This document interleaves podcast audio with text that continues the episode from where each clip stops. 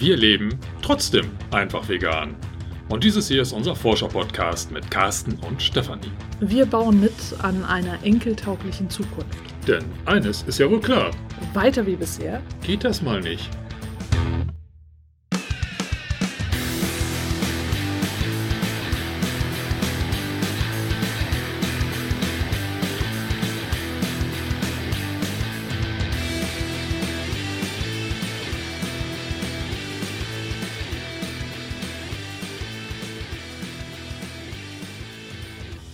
In diese Folge ist äh, quasi wieder ein Statement. Äh, wir beziehen Position, denn ich lese gerade das Buch Globaler Klimanotstand von Graham Maxton.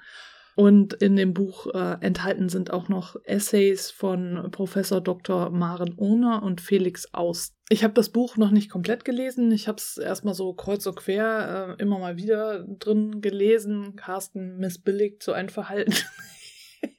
Carsten liest von Anfang bis Ende. Ich lese ähm, im Moment manche Bücher querbeet, also bei Romanen mache ich das auch nicht, aber bei Sachbüchern lese ich öfter mal querbeet. Und warum wir jetzt diesen Podcast aufnehmen, ist nicht, um das Buch zu rezensieren, denn ich habe es ja noch gar nicht ganz gelesen, äh, sondern äh, weil Graham Maxton eine These vertritt, äh, die von vielen Menschen in diesem Bereich vertreten wird nämlich, äh, dass vegan zu leben die Welt nicht retten wird. Das reicht einfach nicht aus und es macht auch gar keinen Sinn, dass wir alle vegan leben. Das ist äh, seine These und ich möchte das einmal kurz vorlesen, um es in seinen eigenen Worten sagen zu können. Zitat ich weise aber ausdrücklich darauf hin, dass wir den fortschreitenden Klimawandel nicht verhindern werden, indem wir in der westlichen Welt plötzlich alle vegan leben oder nicht mehr fliegen. Zitat Ende.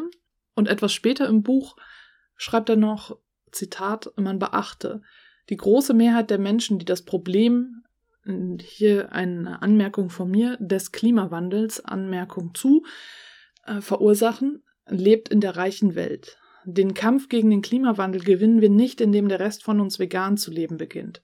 Gewinnen können wir ihn nur, wenn die Mehrheit der Menschen weltweit dafür sorgt, dass das entsetzlich zerstörerische Verhalten dieser kleinen Minderheit aufhört. Sie und ich müssen wieder die demokratische Kontrolle in die Hand nehmen und für ein ordentlich funktionierendes Staatswesen sorgen, damit das Wirtschaftssystem nicht unsere Zukunft zerstört. Dies ist kein Kampf zwischen 99 Prozent und einem Prozent der Menschheit. Es ist ein Kampf zwischen 99,995 Prozent und 0,005 Prozent der Menschheit. Zitat Ende. Graham Maxton äh, vertritt also auch diese Ansicht, äh, dass es äh, ja nicht gut ist, perfide und schlimm vor allem, ein Irrweg, äh, wenn die Verantwortung auf die Einzelpersonen, also die Verantwortung für den Klimawandel auf die Einzelpersonen abgewälzt wird. Dem stimme ich auch soweit zu. Es äh, wird sicherlich nicht äh, den Klimawandel aufhalten, wenn nur wir als Einzelpersonen etwas tun. Dennoch äh, denke ich, wir können durchaus anfangen, etwas zu tun und letztlich müssen wir halt dann gemeinschaftlich handeln als äh, Gruppe und können so äh, dann etwas bewirken.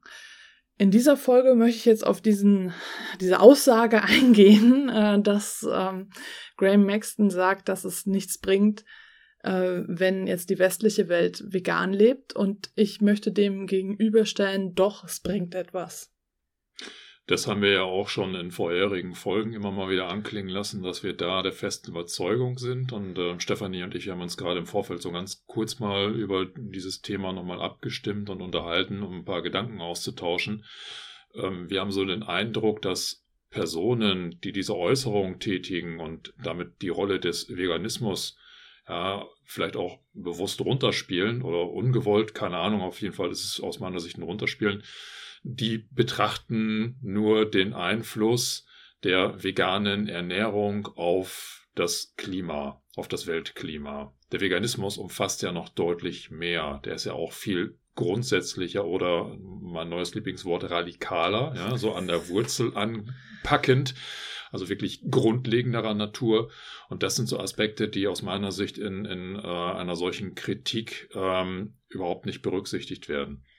Ja, was ich halt sofort denke, ist, es mag vielleicht jetzt äh, nicht den Klimawandel stoppen, wenn die westliche Welt vegan lebt, aber es stoppt definitiv das Tierleid. Und äh, darum geht es uns ja auch, dass wir dieses unsägliche Tierleid, das äh, auf unserem Planeten existiert, beenden. Und deswegen ist es auf jeden Fall eine Lösung, vegan zu leben, auch wenn es vielleicht den Klimawandel nicht stoppt und auch wenn es nicht das Einzige sein sollte, was wir tun, um den Klimawandel so weit aufzuhalten. Ich denke eben, dass Graham Maxton, ich weiß jetzt nicht, ob er vegan lebt oder nicht, in der Aussage nachzuurteilen, würde ich sagen nicht, ähm, dass er, wenn dann aus dem kanistischen System raus argumentiert und einfach nur sieht, aha, ja, wenn wir jetzt halt ähm, weniger Fleisch essen oder kein Fleisch ähm, und letztlich dann auch auf Milchprodukte und Eier verzichten, da sind wir wieder beim Verzicht, also wenn wir uns dagegen entscheiden, das zu essen, dann ähm, bewirkt das eben nicht so viel fürs Klima, wie wenn ähm, jetzt die großen Unternehmen, die eigentlich äh, da ja die Probleme verursachen, äh, sich ändern oder abgeschafft werden. Und natürlich, ähm, so rein aus dieser Argumentation heraus kann ich das auch total verstehen, aber wie gesagt, für mich äh, überwiegt einfach der Aspekt des Tierleids und natürlich das, was Carsten vorhin gesagt hat, dass es ganz darüber hinausgeht. Denn ich möchte jetzt mal diese gewagte These aufstellen, dass äh, wenn Menschen äh, nicht nur so Lifestyle-VeganerInnen sind und es denen nicht nur um Ernährung geht, sondern sie ganz eintauchen in eine Lebensweise, die auf Mitgefühl basiert und äh, auf Gerechtigkeit, soziale Gerechtigkeit und auch wirklich äh, ja mit der Natur leben und einen viel weiteren, ganzheitlicheren Ansatz verfolgen, dass wir damit eben auch unsere Gesellschaft revolutionieren können und damit es auch schaffen, äh, den Klimawandel aufzuhalten, aber eben auf eine andere Art und Weise. Also vegan nur auf den Aspekt der Ernährung zu reduzieren, sehe ich hier als zu kurz gegriffen. Ja, ich baue auch darauf, dass ähm, wenn sich Menschen tatsächlich mit dem Veganismus intensiver beschäftigen, dass dann auch eine ähm, schon wieder radikal, was mir so in den Kopf kommt, so, so ein radikaler Sinneswandel ergibt. Also das ich, ich behaupte einfach mal, dass Stefanie und ich da jetzt nicht die einzigen Personen sind, die gemerkt haben, ups, es, äh, die, die Welt ist dann doch irgendwie in Nuancen etwas anders als das, was wir jahrzehntelang geglaubt haben, wie sie sein sollte. Bei uns hat das Nachdenken über den Status quo, über unsere Lebensweise ja auch durch äh, die Entscheidung, vegan zu leben, angefangen. Da sind Steine ins Rollen ge gekommen und ähm, ich, ich baue wirklich darauf, dass das auch andere Menschen ähm, betrifft und, und äh, auch, auch trifft, zutrifft auf diese anderen Menschen. Also das ist für mich ein ganz, ganz wesentlicher Aspekt, dieses kritische Hinterfragen von, von bestehenden Konventionen, Ernährungskonventionen oder Verhaltenskonventionen, was den Veganismus betrifft und dass daraus dann auch eine andere, eine offenere, vielleicht auch eine kritischere Haltung gegenüber weiteren ähm, Tätigkeiten, die wir so in unserem Leben durchführen, entstehen kann. Eine andere Sache, die mir so bei, bei diesem Argument, Mensch, Veganismus löst jetzt nicht, dass das ähm, Klimakrisenproblem durch den Kopf geht. Ähm, du hattest, also Stefanie, du hattest gesagt, dass in diesem Buch sehr auch Wirtschaftskritik drin steckt, dass er von der Argumentation sagt, im Grunde genommen ist die Art und Weise unseres Wirtschaftens hauptverantwortlich für, für diesen Klimanotstand, den wir jetzt äh, erleben und erleiden. Ich kann mir durchaus vorstellen, dass das für ihn genau der zentrale äh, Aspekt ist, dass er sagt, äh, äh, wenn, wenn ich jetzt halt vegan lebe ähm, und das, das Fliegen hat er auch angesprochen und aufhöre zu fliegen, dann bin ich ja quasi, ich übertreibe das jetzt mal und versuche es in meinen eigenen einfachen Worten zusammenzufassen, dann bin ich jemand, der in seiner Freizeit versucht, das Klima zu retten, während er hauptberuflich daran arbeitet, den Kapitalismus zu retten. Das wird natürlich nicht funktionieren. Ja? Ähm, ich, ich muss halt auf beiden Ebenen irgendwo versuchen, das Klima zu retten und nicht nur in der Zeit, wo mein Chef mich dann in meine Freizeit entlässt.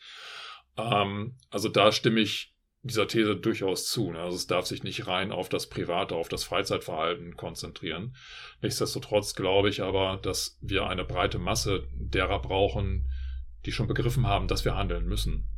So, und da muss ich ins Umdenken kommen und, und den Weg ins, in den Veganismus zu gehen, ist für mich ein, ein ganz maßgeblicher Schritt, dieses Umdenken vielleicht auch anzufangen oder zumindest weiterzutreiben. Ja, und ich denke, wie gesagt, ich muss das einfach nochmal ähm, hervorheben. Ich hatte gerade nur Highlighten im Kopf, also hervorheben. Wir wollen ja jetzt hier nicht immer die ganze Zeit denglischen. Äh, dass, dass es ja wirklich auch darum geht, das Tierleid äh, zu beenden. Und das schaffe ich eben, indem ich vegan lebe. Also das ist ja, selbst wenn ich halt mich nur vegan ernähre, kann und nicht weiter denke, beende ich zumindest damit äh, in meinem Fall äh, das Tierleid und bin äh, trage meinen Teil dazu bei, das äh, zu beenden. Allerdings, ja, das wissen wir ja auch sehr gut, es ist auch da ähm, ein weiterer Schritt erforderlich, nämlich dass wir auf die Straße gehen, dass wir kollektiv auftreten und äh, sagen, äh, es muss sich etwas ändern. Aber wenn wir jetzt diese These äh, verfolgen, dass die gesamte westliche Welt vegan lebt, dann hat sich ja da auch schon was geändert. Und äh, dann ist quasi aus Tiersicht schon ganz viel passiert. Ne? So und natürlich dürfen wir da nicht stehen bleiben. Natürlich müssen wir weitergehen. Aber gerade dieser Aspekt, ich meine, wie großartig wäre das, wenn die gesamte westliche Welt vegan leben würde für die Tiere? Ich stelle mal die andere Frage. Ähm, ich, ich, glaube, es ist einfacher, sich vorzustellen, dass wir alle vegan leben, als dass wir uns vorstellen, dass wir den Kapitalismus irgendwie abschaffen. Also ich glaube, den Kapitalismus abschaffen ist nochmal eine Nummer größer. Und, und wenn ich schon daran scheitere, mir vorzustellen, dass wir alle vegan leben, dann wird es wirklich schwer, darüber hinaus noch weitere größere Utopien zu, ähm, zu, zu ähm, erstellen und, und denen auch nachzueifern. Ne?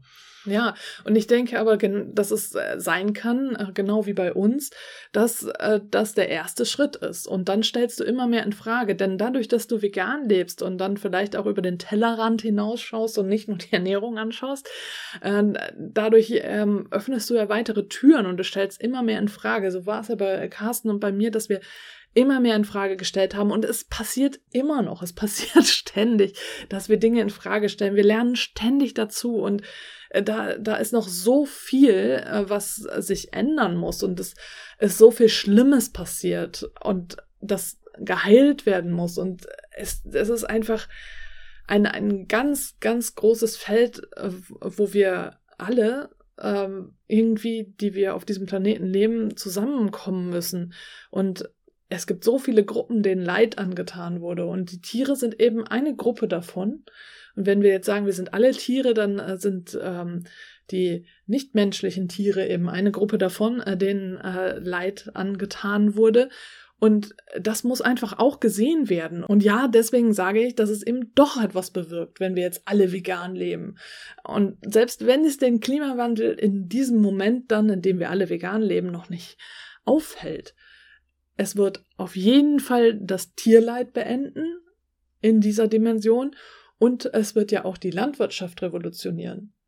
Und ein anderer Punkt, der mir jetzt gerade durch den Kopf geht, wir haben ja immer diese unsägliche Verzichtsthematik. Oh, wir dürfen den Leuten keinen Verzicht zumuten und es geht hier nicht um Verzichtsdebatten und wir wollen den Leuten nichts wegnehmen und keine Ahnung, was da ja immer so hochkommt, wenn man über diese ökologischen Themen spricht und über die Konsequenzen, die in ein verantwortungsvoller Umgang mit dem Klimanotstand eigentlich erzwingt. Wenn wir alle vegan leben, und ich denke jetzt tatsächlich so in dieser Utopie, dann haben wir ja auch alle gemeinsam diese Erfahrung gemacht, dass es gar kein Verzicht ist, den wir durchleben oder gar erleiden müssen. Ne? Es ist einfach nur ein Umstellen auf eine andere Art der Ernährung, andere Art der Materialbeschaffung. Und es fehlt uns ja an nichts. Noch nicht mal an Nährstoffen. Auch das ist ja schon mal eine Erkenntnis. Und ja. ähm, dementsprechend werden sich wahrscheinlich auch weitere darüber hinaus zu führende ähm, Diskussionen ja noch ganz anders dann darstellen als heute. Ne? Also wenn ich mir überlege, was wir tatsächlich machen müssten, um dem Klimanotstand auch nur ansatzweise was entgegenzusetzen, was, was diesem Entgegensetzen gerecht wäre, dann kommen wir zwangsläufig an Punkte, wo wir sagen, wir müssen bestimmte Verhaltensweisen, die wir internalisiert haben, ja, wo wir heute gar nicht drüber nachdenken, dass die falsch sind, die müssen wir ändern. Nicht nur ändern, müssen wir teilweise grundlegend darauf verzichten, tatsächlich verzichten, aber ähm, etwas anderes dafür haben. So. Und ähm, wie gesagt, wenn ich schon mal vegan lebe, dann, dann weiß ich, dass alles, was vorher irgendwie mit, oh, du verzichtest ja und du darfst ja dies nicht und das nicht, das kennt ein Veganer ja nur verbal von, von irgendwelchen Diskussionen, aber hat es ja eigentlich wahrscheinlich nie wirklich erlebt, weil er das nie als oder er oder sie das nie als Verzicht erlebt hat. Und äh, dementsprechend wird sich jetzt zum Beispiel so eine Frage, oh, da muss ich aufs Auto verzichten. Nee, ich verzichte nicht aufs Auto, ich mache meine Mobilität halt ein bisschen anders, ja. Genau. Und äh, das, das ist kein Verzicht, das ist nur etwas anders machen. Vielleicht auch besser machen, weil ich kein Geld mehr verdienen muss, um mir ein kostspieliges Auto zu suchen, weil ich vielleicht nicht abends nochmal eine Viertelstunde um den Block fahren muss, um mir einen Parkplatz zu suchen weil ich nicht ähm, alle 14 Tage mit dem Auto in die Waschanlage fahren muss, ähm, zweimal im Jahr äh, Reifenwechsel machen muss. Äh, keine Ahnung, also das all, all das, was dann mhm. jetzt konkret auf, auf Mobilität heute von uns erzwungen wird, um überhaupt in der Lage zu sein, im Auto zur Arbeit zu fahren, all das fällt ja weg. Das gibt ja wieder Freiheiten und sei es einfach nur finanzieller Natur. Und ähm, es kann ja auch durchaus angenehmer sein, zu sagen, ich habe jetzt diese Last nicht. So empfinde ich es jetzt. Ne? Sechs ja. Jahre autofrei ist für mich tatsächlich nach wie vor eine Befreiung. Ähm, und ja, wir haben diesen Schritt damals auch gemacht und ähm, ich bereue ihn nicht. Ich würde jetzt auch an dem Beispiel auch nie wieder irgendwie auf dem Auto als Fahrzeug bestehen, sondern finde das eigentlich ganz cool, mit den öffentlichen Verkehrsmitteln, mit Fahrrad oder zu Fuß meine Mobilität auszuleben. Ja? Ich muss, Aber es ist ja schon mehr als sechs Jahre. Das ist bald schon sieben Jahre. Sieben Jahre, guck mal, das ja. kommt mir gar nicht so lange vor, ja. ja. ich, also ein Gedanke, den ich jetzt noch da hinzufügen möchte, ist, den ich gerade hatte, ich hatte so einen genialen Gedanken, aber ich musste erst Carsten aussprechen Ach, lassen. Ich habe die ganze Zeit dran festgehalten und überhaupt nicht gehört, was du gesagt hast. Nee, ich dachte, vielleicht ist ja vegan Leben auch so eine Art Kipppunkt. Ich, wir kennen ja die Kipppunkte im ökologischen äh, Sinne, aber vielleicht ist das auch ein äh, Kipppunkt im positiven Sinne.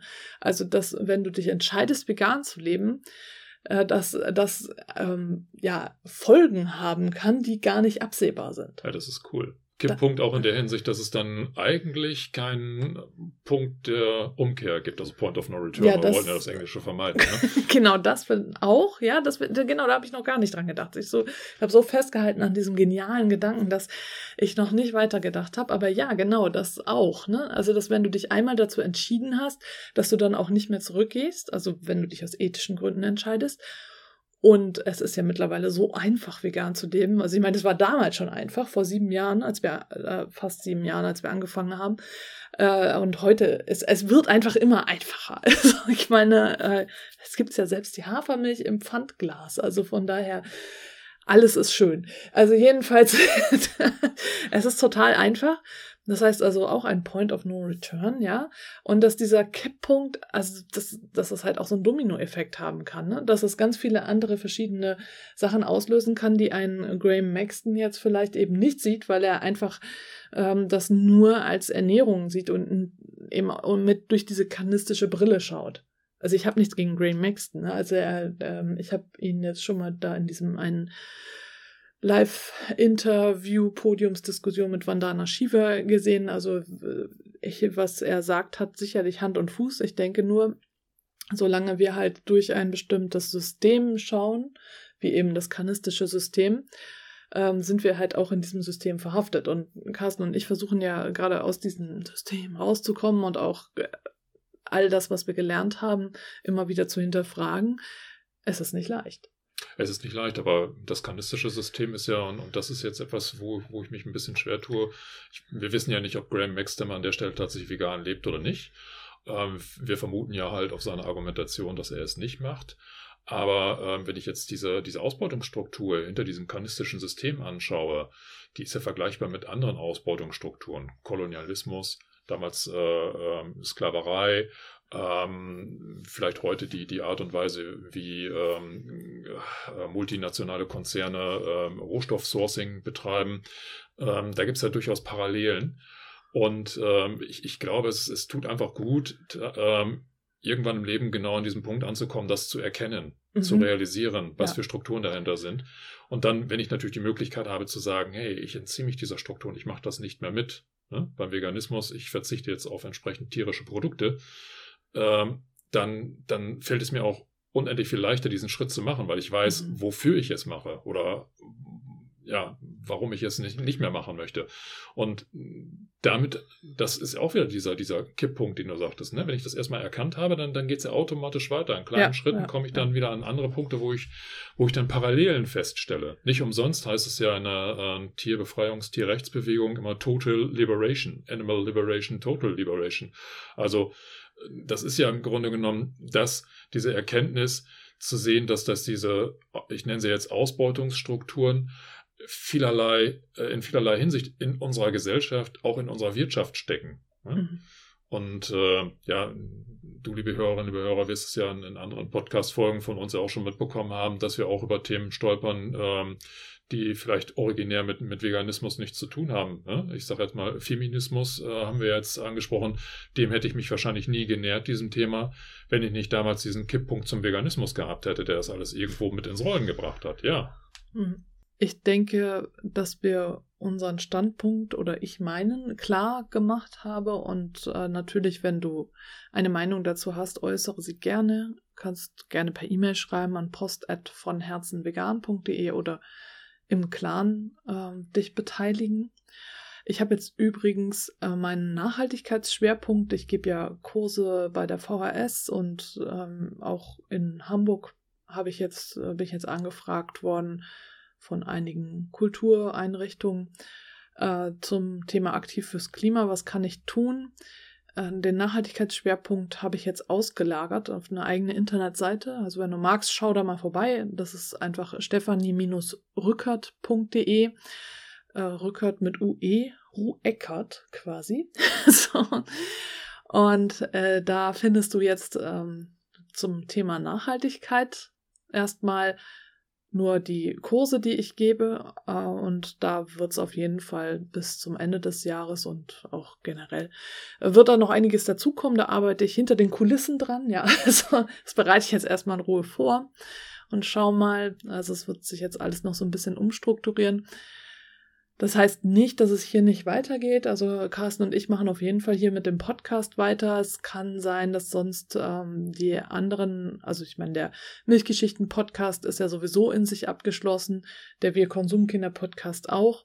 Und den von Herzen vegan Podcast werde ich jetzt auch abschließen. Da werden noch zwei oder drei Folgen kommen, äh, weil ich da noch äh, ja einfach einen Abschluss äh, brauche. Ich muss da noch ein bisschen Stellung nehmen zu einigen Dingen, die noch offen sind. Und ich bin einfach im Moment so ein bisschen dabei, das alles so ein bisschen zu sortieren und zu schauen. Also, das ist halt der vegane Aspekt, dass das bei von Herzen vegan bleibt und ich da den Schwerpunkt habe und dass der Nachhaltigkeitsaspekt eine eigene Seite hat. Das heißt nicht, dass beim Nachhaltigkeit, äh, bei dem Schwerpunkt ähm, es nicht auch um Veganismus geht, aber da geht es halt noch um viel mehr. Wir sind ja jetzt mit diesem Podcast hier ähm, eigentlich mit Veganismus gestartet, aber da es äh, so eine offene Reise ist, ähm, ja, hat sie uns jetzt einfach komplett in die weite Welt hinausgeführt und ähm, dieser Podcast ist eigentlich so die Verbindung dann zwischen beidem, muss ich jetzt ja eigentlich so mal spontan feststellen dass es äh, zwischen der veganen und der Nachhaltigkeitsseite so, dass wir hier einfach weiter dokumentieren, wie unser Weg so geht. Und ich werde mal schauen, ob, also was es noch geben wird. Also ich bin da im Moment noch nicht sicher. Es ist also einiges im Wandel. Ich informiere dich, äh, liebe Hörerinnen, liebe Hörer, auf jeden Fall darüber, wie es weitergeht und was alles so kommen wird. Und äh, du hörst das dann hier oder liest es im Clan ähm, und auf der äh, stephanie-rückert.de Seite hast du auch die Möglichkeit, dich ähm, bei einem Newsletter einzutragen, wenn du auf dem Laufenden bleiben willst für neue Termine und alles, was halt so um Nachhaltigkeit herum bei mir passiert. Also hast du viele Möglichkeiten, up to date zu bleiben. Und bevor wir jetzt hier wirklich zum Schluss kommen, möchte ich mich nochmal ganz herzlich bei allen Steady-UnterstützerInnen bedanken. Es ist total klasse, dass es da Menschen gibt, die mich mit einem Jahresabo unterstützen. Und natürlich sind auch Monatsabos herzlich willkommen. Also ganz, ganz herzlichen Dank von mir. Von mir auch. Vielen, vielen Dank. Und jetzt sag ich einfach mal ganz frech in diesem Sinne. Das ist ja radikal. Ja, in Hamburg sagt man Tschüss ich wollte schon gerade sagen, in der Metropolregion, aber dieser, also irgendwie, boah, alte Gewohnheiten. Ne? Ähm und bis zum nächsten Mal. Ne?